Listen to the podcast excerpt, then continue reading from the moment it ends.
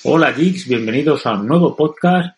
De nuevo agradeceros el gran apoyo que estoy recibiendo de la comunidad aquí en el podcast, en Vox, en Apple Podcast, Spotify y también, como no, en YouTube.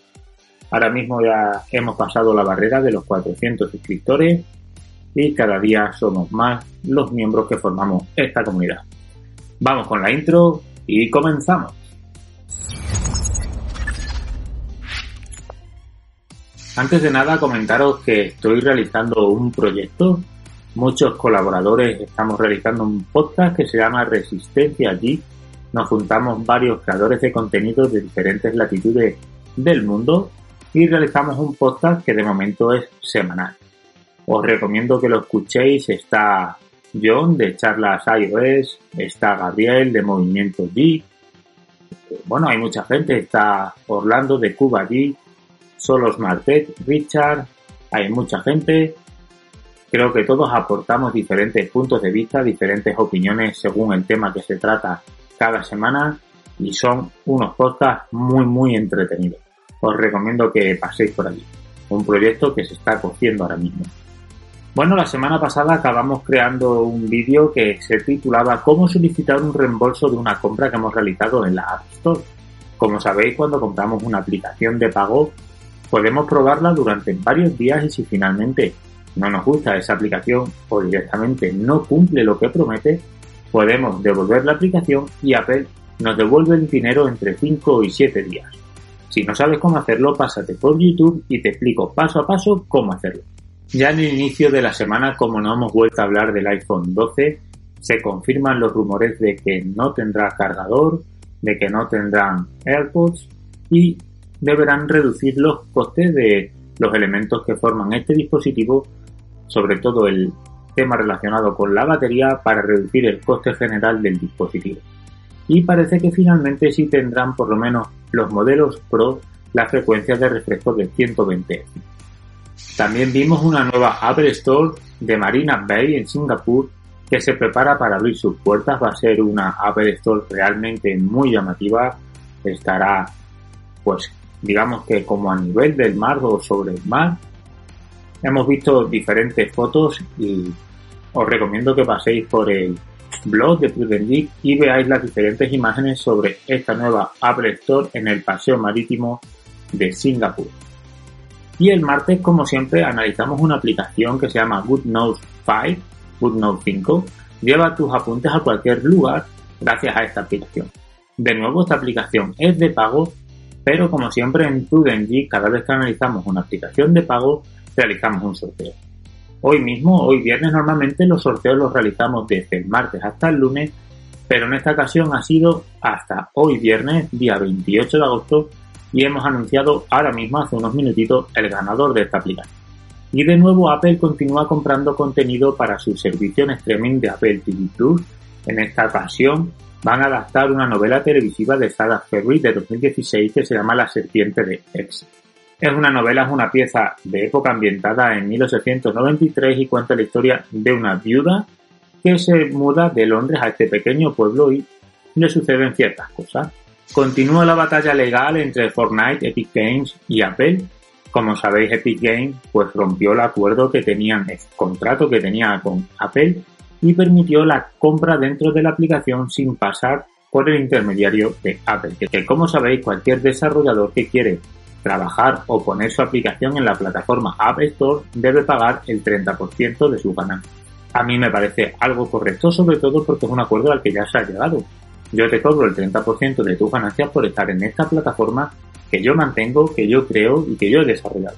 Ahora a Epic Games parece que no le gusta este contrato y en vez de intentar llegar a un nuevo acuerdo con Apple, directamente se salta a las normas y realiza las cosas como ellos creen que debe ser. Y evidentemente Apple ha sido duro y de momento somos los usuarios los más afectados por esta batalla que mantienen estas dos compañías. Es verdad que una jueza ha determinado que Apple es quien tiene la razón y Epic Games debe ceñirse a su contrato y quitar las compras dentro de la aplicación. Apple además ha dado un paso al frente diciendo que Epic Games y Fortnite vuelven a ser bien recibidos a la App Store siguiendo las condiciones del contrato que tenía previamente firmada y volviendo todo a su status quo. Si os acordáis, en WatchOS 5 la Apple Watch tenía una aplicación que se llamaba, o una funcionalidad que se llamaba Walkie Talkie, pero parece que Apple vio una vulnerabilidad que permitía que otros usuarios pudieran escuchar esas conversaciones y directamente lo quitaron del Apple. No hemos vuelto a saber nada de él, pero ha salido un nuevo rumor a la palestra y quizás, quién sabe, lo tengamos en el futuro Apple Watch, el Apple Watch 6 y en la siguiente versión del sistema operativo WatchOS 7. El miércoles hice un vídeo en YouTube de cómo limpiar bien nuestro equipo MacBook, cómo realizar la limpieza completa de nuestro equipo Mac sin temor a dañar. Como sabéis los que sufrimos las grandes bondades del teclado mariposa, tenemos en ocasiones obstrucciones en las teclas que no nos permite pues teclear de manera correcta porque se ha caído un trocito de pan, una migaja de algo, lo que sea, incluso polvo, y ya la tecla no tiene el recorrido que debe. Bueno, pues ahí os doy unos trucos para poder limpiar el teclado mariposa como se debe. También el jueves vimos que Apple TV tendrá tres nuevas series documentales este otoño. El primer documental, Tiny Wall, es narrado por Paul Rudd y estrena sus seis primeros episodios en la plataforma Apple TV Plus el 2 de octubre. Esta serie de la naturaleza, este documental, tiene como objetivo mirar el mundo a través de los ojos de las criaturas más pequeñas y ser testigos de las cosas extraordinarias que hacen para sobrevivir. El segundo documental se llama The Coming You, contado a través de los ojos de más de 100 niños en todo el mundo, desde Nepal hasta Japón, y cada episodio ofrece una mirada que invita a la reflexión sobre cómo los niños aprenden a pensar, hablar y moverse desde el nacimiento hasta los 5 años. Y el último documental se llama At Night in Color y debutará el 4 de diciembre y también tendrá seis episodios disponibles desde inmediato. La serie se filmó en seis continentes, desde el Círculo Polar Ártico hasta las praderas africanas, y sigue los dramas nocturnos de animales iluminados por la luna, revelando nuevos conocimientos y comportamientos nunca antes vistos. Y el viernes por la mañana tuvimos un nuevo artículo gracias al nuevo redactor Jaume, que nos habló de diferentes aplicaciones del tiempo. Entre ellas se encuentra Ventusky, es una aplicación pues, para mirar el tiempo y saber la predicción meteorológica que tendremos a lo largo de diferentes días, semanas o incluso meses. Y la estamos sorteando desde hoy mismo viernes hasta el 31 de agosto lunes. Si la quieres gratis, pásate por el Twitter del compañero y sigue los pasos para poder entrar en el sorteo. Y el viernes acabamos en el blog hablando de WhatsApp, que es una aplicación para tener WhatsApp de forma nativa en el Apple Watch. Nuestro compañero Pepe habló de esta aplicación que como sabéis también es de pago, cuesta 3,49 euros y como no, aquí en Prudent volvemos a sortearla y estamos en el sorteo activo desde hoy también, hoy viernes 28 hasta el lunes 31 que anunciaremos el ganador. Si la quieres gratis, pues pásate por el Twitter del compañero y sigue los pasos para poder participar. Os cuento que WhatsApp nos permite enviar audios recibir audio, reproducirlos, ver una foto, aumentar el tamaño de la foto, aumentar el tamaño de la tipografía de letra, cambiar la tipografía y la verdad es que es una aplicación muy muy muy completa que si te gusta mucho WhatsApp pues te recomiendo instalarte WhatsApp para poder usar todo WhatsApp en tu Apple Watch. Es muy completo. Fuera de los artículos del blog te recuerdo que tenemos un reto, tendremos un desafío en el Apple Watch que se llama Parques Nacionales, que estará disponible el 31 de agosto.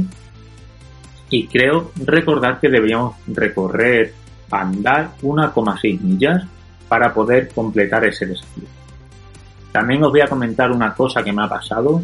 Compré en Back Market, es una página web para comprar productos reacondicionados y esos productos reacondicionados están catalogados en cinco diferentes categorías según el acabado o según su estado, ¿no? según cómo se encuentre.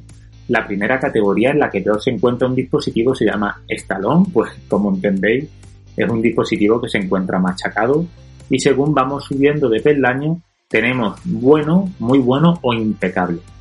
Bueno, pues yo compré un Magic Mouse que debería de estar impecable y cuando me llegó estaba bastante dañado en la parte superior y la parte de abajo, la chapita, estaba completamente doblada.